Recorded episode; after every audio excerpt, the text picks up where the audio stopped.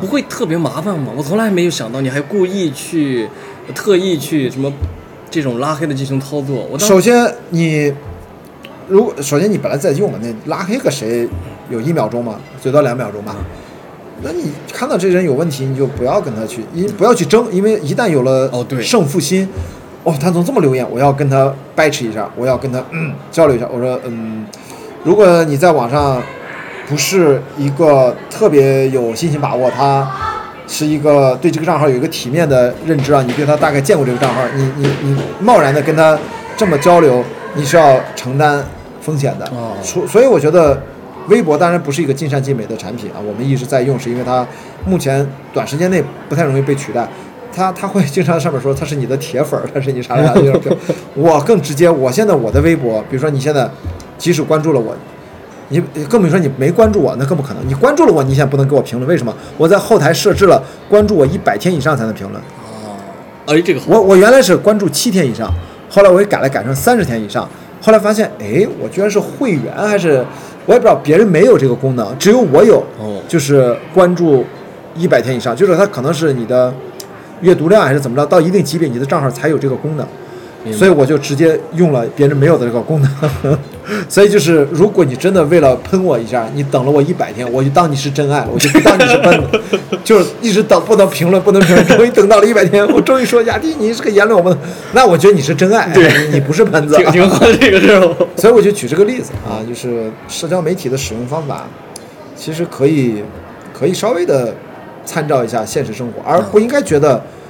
我觉得国家经常官方不有句话吗？网络并不是法外之地啊。啊，对，你在现实生活当中，你会对着一个不认识的人，人家比如说咱俩在这聊天，你觉得现实生活会那边过来一个阿姨，过来一个小伙子，过来一个小小小年轻儿，哎，你们俩说什么呢？你们俩说了一堆狗屎一样，乱七八糟冲咱俩一顿说让他走了。你觉得你现实当中会遇到这种人？我觉得从理论上来说，很少很少吧。很少会呆住的，对，肯定不了我的意思说，再不能打架，因为你一动手，这可能啊啊，治安管理条例又犯了。我的意思就是说，你想象一下，网上的人是不是把它还原成生活当中？就是咱俩正在录播客呢，咱俩在威斯汀酒店六楼的茶吧，突然从不知道从哪蹦出来一个人，就站在这儿，对咱俩刚才关于不管是生活方式，各种就是各种阴阳怪气儿就站起来，你们说的怎么怎么样，嘿嘿这，或者啊直接喷喷喷哇，就是你们说的完全不对，你觉得这怎么可能呢？不可能，绝对我的意思说，如果你在生活当中，你不会敢有那个胆量去跑到别人家面前，突然去嘿嘿嘿阴阳怪气去吐槽，你也不要在网上做。我就这个道理，就这么朴素一点的常识的道理，你在线下做不出来，你为什么就觉得互联网给了你什么样的权利，让你觉得可以这么做？其实不是权利，而是说你在上面可能是个匿名。哦，对你对吧？以及你在上面是没有同一时空下，就像不像咱俩面对面，看不到都，对，甚至我就可以直接逮着你来，咱俩讨论一下。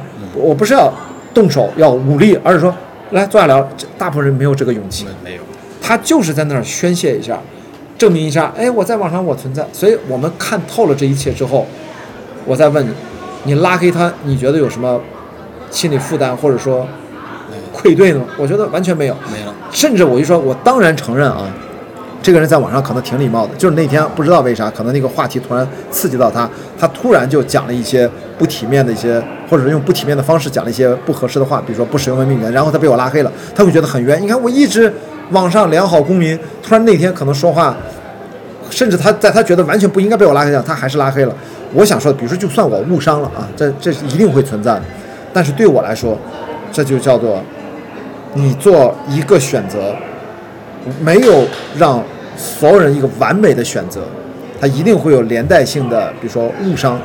但是对于我而言，对于这个主体而言，那你要盘算这个性价比和你的叫叫风险收益比。唯一的风险就是我拉 拉黑拉错人了。那的确我有几次，后来人家还主动找过来，在、哦是吗我在微博上把他拉黑了，跑到知乎给我留言，我说哎你怎么我突然好像被你拉黑了？其实我根本不知道什么时候把他拉黑了，但是如果找到我的话，他只要说的比较客气，我我就会回他，我说你的微博 ID 是什么？因为有的时候可能是前一阵很早前拉黑，我那拉黑名单可长了，我怎么找到你？我找不到你。居然拉黑这么肯定很多。我跟你说，如果什么时候微博把产品设计成，对不起，你只能拉黑上线一百人或者一千人，我就不用这个产品了。我一直说，永远不要用一个没有拉黑功能的社交产品，其实有问题，这个产品经理有问题，就任何人都可以无限度的攻击你，无法有基本的防御，那这个产品就不要乱用这。个圈子就搞黄了吗？这个圈子，我这是一个产品经理的产品设计的一个基础思维的问题，就是你要有这个拉黑功能，是社交产品，我觉得应该具备的。像现在的确我看到有几款产品，它只有投诉，没有拉黑，我觉得是有问题。应该人和人之间应该有天然的物以类聚，人以群分。凭什么我就是跟那些我明知道跟他合不来的人，还要把我们搁到一起，让我们彼此能看到对方？现实生活当中不是这样的，对不对？肯定不啊。就这么简单。所以呢，我说，呃，如果你拉黑拉错了人，你也不要太自责，这个 概率没有你想的那么大。即使发生了，对方也不知道。极少的那种找我来了，哦，我怎么被拉黑了？我也一直关注你微博什么？那只要他好好说，我马上搜他的 ID 号，一看啊，我就把它解除拉黑就行了。我有很多次啊，因为我就会默认啊，可能人家也说者无心，我听者有意，但我不是有意啊，我是有标准，我不是听者有标准，说者无意，听者有标准，那就算了吧，你就白白的就把他推走了，就这样。